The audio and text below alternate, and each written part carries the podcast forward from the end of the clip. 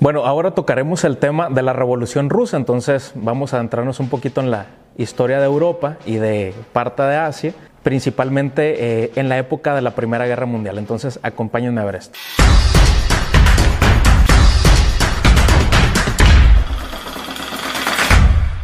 La Revolución Rusa fue un episodio dentro del siglo XX que eh, marcó eh, el rumbo político básicamente de prácticamente todo el mundo en aquel momento, porque eh, los rusos establecieron un nuevo gobierno de tipo socialista.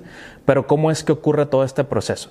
La Revolución Rusa puede leerse de dos maneras. En la primera parte o el primer episodio ocurrió en 1905, cuando hay una manifestación a las afueras del Palacio de Invierno, que era la sede del poder político en Rusia, y entonces el zar ordena con la masacre de los manifestantes y entonces empezó a haber como una cierta enemistad del pueblo ruso contra el zar de Rusia. ¿no?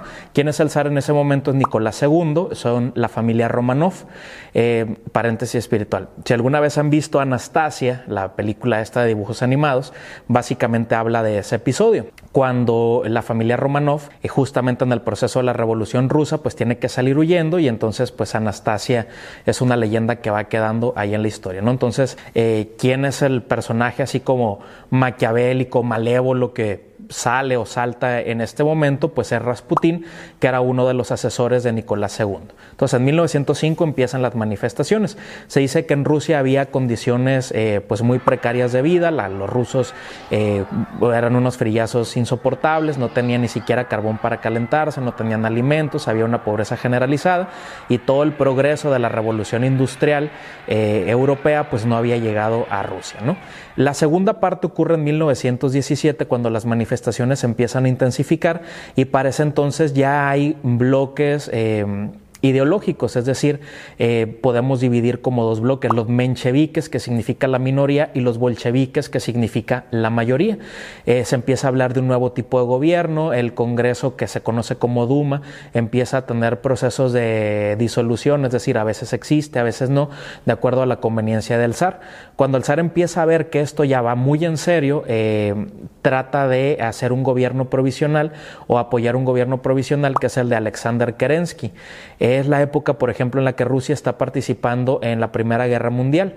Los rusos no estaban preparados para participar en la Gran Guerra y entonces empieza a haber muchas bajas y muchas pérdidas humanas rusas.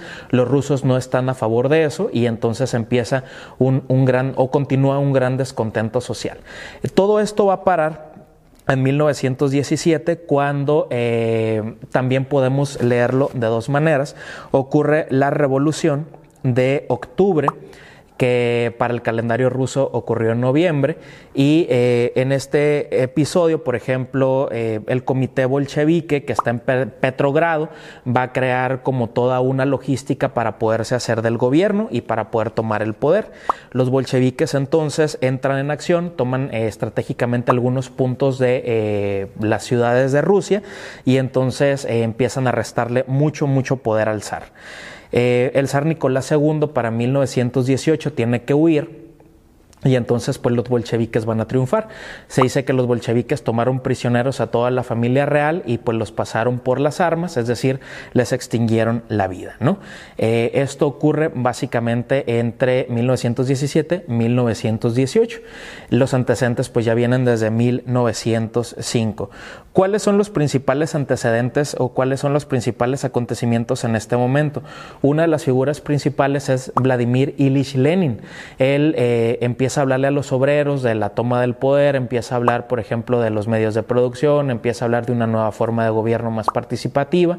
Eh, eh, eh, se conoce a estas reuniones como de obreros campesinos para hablar del rumbo de Rusia como soviets, de ahí viene algo que se conoce como el gobierno soviético. Y entonces todo esto empieza a derivar eh, para que en Rusia se establezca un nuevo régimen político que se conoce como el socialismo comunismo.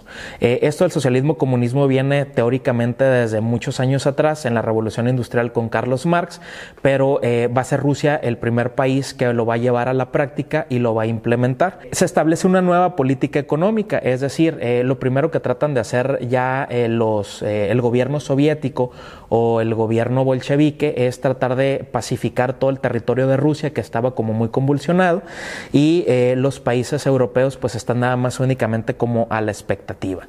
Hay otro personaje que aparece también en escena que es León Trotsky y uno más que es José Stalin que van a liderar todo este proceso de consolidación del de, gobierno soviético en este territorio en Rusia. El siglo XX inicia propiamente, propiamente con la Revolución Mexicana en 1910, pero la Revolución Mexicana no está considerada dentro de la historia universal porque no hubo un cambio drástico de gobierno, o sea, no hubo como un vuelco de 360 grados, sino que la Revolución Mexicana eh, siguió eh, permitiendo ciertas injusticias o siguió permitiendo el mismo tipo de gobierno, porque a pesar de que Porfirio Díaz eh, se había convertido en dictador, pues el gobierno era, entre comillas, democrático, representativo y federal, porque había elecciones periódicas, aunque una farsa o una ficción. en Rusia no va a ocurrir esto y va a haber un cambio totalmente drástico, radical, donde se va a dejar a la monarquía por establecer un gobierno sí representativo, pero eh, con otro tipo de mentalidad, sobre todo en materia económica,